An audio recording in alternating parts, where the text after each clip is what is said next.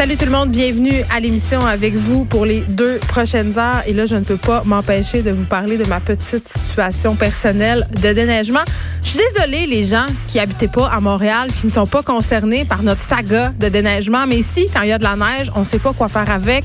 On ne sait pas vers qui se tourner pour qu'enfin on enlève cette truc, euh, ce truc blanc des rues. Et là, euh, je vous parlais de l'école de mes enfants, euh, qui est pas un cas particulier. Il y a plusieurs parents qui se plaignent un peu partout sur les médias sociaux que les écoles, les devantures des écoles ne sont toujours pas déneigées. Et là, juste pour souligner l'absurdité de la situation, là, juste pour chialer un peu et pour vraiment souligner au gros crayon gras à quel point les déneigeurs indépendants qui s'occupent de nos rues ne font pas preuve de jugeote. Hier soir, je suis allée chercher mon fils Surprise, les pancartes de déneigement étaient installées devant l'école euh, de mon fils du mauvais côté de la rue, donc de l'autre côté que celui de l'école. Ce qu'on a besoin de déneiger, on se le rappelle, c'est le débarcadère Hein, de l'école où tous les parents et les autobus doivent circuler le matin. Mais non, on avait décidé de déneiger l'autre côté de la rue et en plus, on avait décidé de le déneiger entre, entre 5 heures et 6 heures l'heure de pointe à l'école. C'est la grosse logique, toi, chose. Fait qu'on a commencé par enlever la neige à 5 heures et à 6 heures, quand le service de garde ferme, on est en train de ramasser la neige. Et vraiment, je suis allée voir sur la page euh, Facebook du maire de l'arrondissement Rosemont où j'habite parce que là, j'étais curée de pas le dire, François Croteau. Il y avait toute une discussion parce que le maire Croteau euh, a, fait une, une, mise à jour sur la situation du déneigement à Rosemont. C'était rendu à 51% du territoire ce matin. Il disait qu'il était débordé et il y avait des parents enragés qui vraiment euh, dénonçait l'attitude des déneigeurs qui sont agressifs, qui circulent vite, qui ne respectent pas les piétons. Donc vraiment euh, une situation qui devrait être mieux gérée par l'arrondissement, la ville de Montréal. Ils sont supposés déneiger le bon bord de rue aujourd'hui. j'ai bien hâte, euh, j'ai hâte de voir. J'ai demandé à la directrice de l'école de m'envoyer des petites vidéos à savoir à quelle heure ça allait se faire. On, on, on vous tient au courant. OK. Coronavirus euh, croisière, ça va, ça va pas nécessairement ensemble, mais vous savez là, il y a des gens qui sont mis en quarantaine en ce moment au large de Yokohama au Japon en raison de l'épidémie de coronavirus qui sévit à bord. 3711 passagers parmi lesquels se trouvent 250 Canadiens. Euh, c'est long, c'est long longtemps et là ça a l'air qu'ils sont pognés sur ce bateau là jusqu'au 19 février, c'est la tendance à métier parce qu'on continue toujours à découvrir de nouveaux cas de coronavirus sur le bateau. Et là, euh, les gens de l'industrie pornographique ont vu là une occasion. Et ça, c'est ce que je trouve fascinant. Les pornographes sont toujours un peu pionniers dans, dans les façons de faire. Ils sont toujours au devant des gens et ils savent vraiment bien tirer euh, leur épingle du jeu et saisir toutes les opportunités pour faire connaître leurs produits. Et c'est ce que l'entreprise, euh, en fait, c'est un service de webcam, Cam Soda, qui a décidé en fait euh, de divertir nos pauvres passagers du bateau de croisière parce que ces gens-là, ils sont confinés dans leur chambre. Je l'ai dit, ils sont en quarantaine. Euh, au début, ils avaient le droit de sortir sur le pont, mais là, c'est rendu un petit peu compliqué. Et il y a plusieurs passagers qui ont fait le choix de rester dans leur cabine parce que les personnes ne respectent pas les consignes de sécurité, à savoir porter un masque en tout temps et se tenir à au moins deux mètres des autres passagers. Ça a l'air qu'il y a des gens qui font des selfies sur le bateau puis enlèvent leur masque. Euh, donc voilà, là, ils sont pas seulement confrontés à l'infection. Ces gens-là, ils sont aussi confrontés à l'ennui. Hein?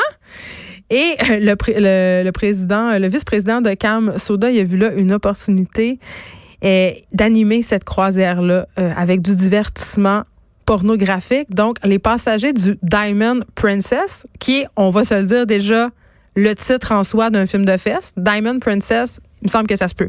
Mais c'est le nom du bateau. Donc, les gens qui sont pognés sur ce bateau-là, moyennant une preuve qu'ils s'y trouvent bien. Donc, les passagers doivent envoyer un courriel euh, à Cam Soda et une preuve comme quoi ils se trouvent littéralement et pour vrai sur le Diamond Princess. Ils doivent envoyer une preuve à Cam Soda et là, ils reçoivent des jetons et ils peuvent euh, solliciter les services webcam de jolies jeunes filles. J'imagine qu'il n'y a pas trop de jeunes hommes sur ce site-là. Donc, les passagers, justement, ben c'est ça, ils prouvent qu'ils sont bel et bien sur le Diamond Princess. Et là, balaboum, ils peuvent profiter de show webcam juste pour eux autres et se, se divertir par l'onanisme. c'est quand même...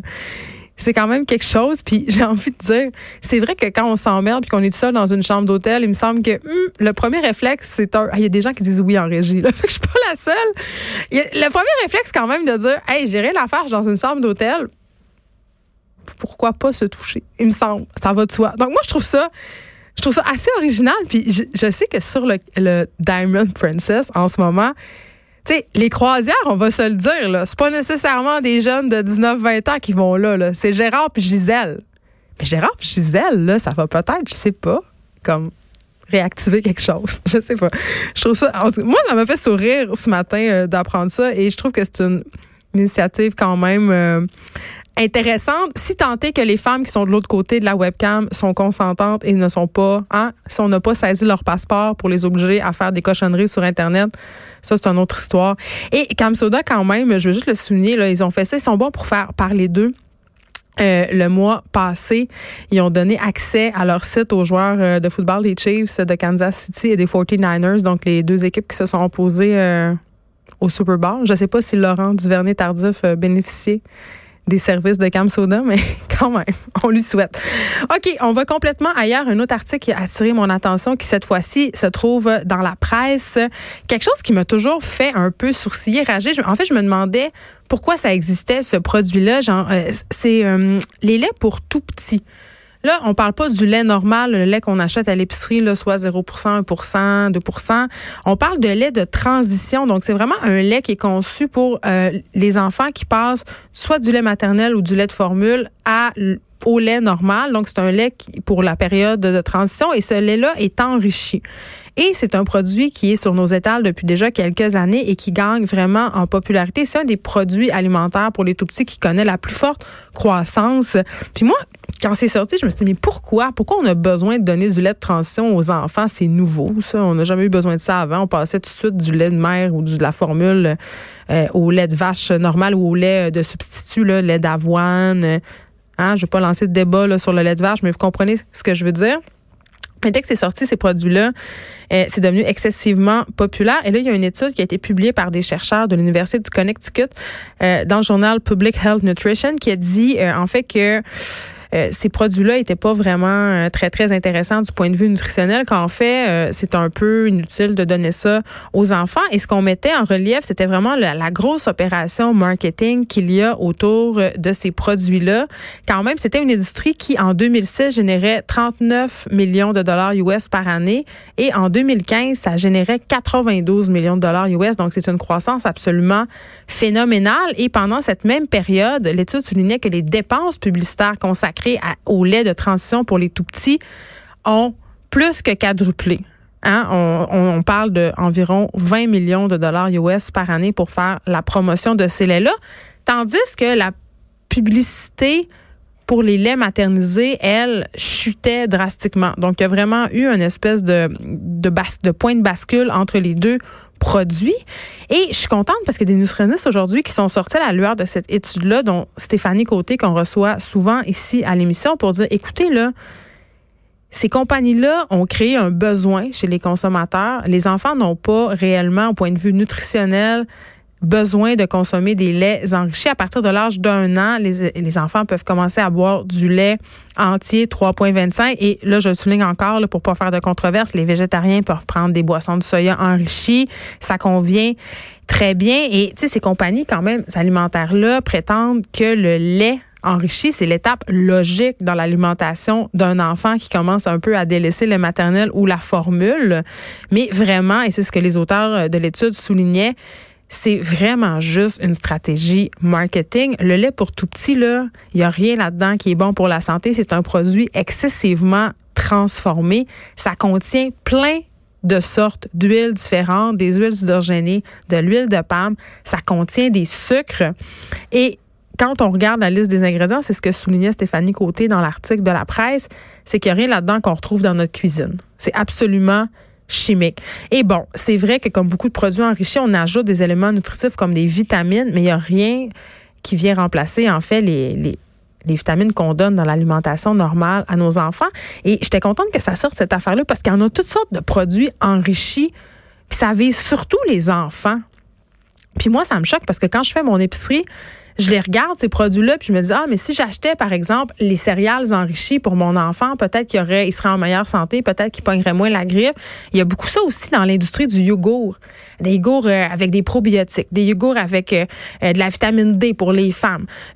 on ajoute toutes sortes d'affaires pour faire des produits très, très, très ciblés. Puis le consommateur qui est comme bombardé par ça a l'impression de faire un choix plus santé, a l'impression justement qu'il va pouvoir bénéficier des promesses de ces additifs-là qui sont quand même nombreux. Là. Les probiotiques, quand même, c'est très, très à la mode, mais il y a très peu d'études scientifiques qui ont fait le lien absolument direct entre les bénéfices d'acheter des probiotiques à notre alimentation et versus celui d'en consommer dans des aliments, dans des aliments par exemple qui en, qui en contiennent déjà là, mettons, euh, je sais pas moi du kimchi ou d'autres aliments comme ça qui sont fermentés et qui contiennent des probiotiques. Donc vraiment, il y a toute une industrie qui s'est développée autour de ça, autour de notre obsession de la santé, autour de notre obsession de donner le meilleur à nos enfants. Puis c'est sûr, là, quand tu es devant un étalage à l'épicerie, que tu fais l'épicerie pour ta famille, c'est clair que si tu as le choix entre la boîte de céréales bien normale puis celle qui te fait des promesses parce qu'il y a des oméga 3, des graines de lin, puis là, je parle de substituts qui sont naturels, mais parfois, comme dans le cas des laits de transition pour enfants, euh, ces produits-là sont pleins de, trucs transformés.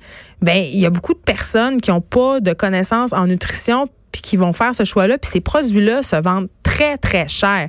Les céréales enrichies, c'est plus cher. Le yogourt enrichi, c'est plus cher. Il y a même dans les, les œufs on peut acheter des douzaines d'œufs qui contiennent des oméga 3 et ces douzaines d'œufs-là sont vendus 1 à 2 dollars plus cher et on a l'impression de faire le bon choix dans notre panier. Le lobby alimentaire est très, très fort et malheureusement, euh, puis je m'inclus là-dedans, on n'a pas toujours les connaissances pour séparer euh, l'information qui est véridique, les vrais bénéfices versus le marketing. Et on, et on le voit très bien, c'est un bon exemple. Les de transition pour les enfants, vraiment, ce n'est qu'un coup de marketing. Il faut arrêter d'acheter ça.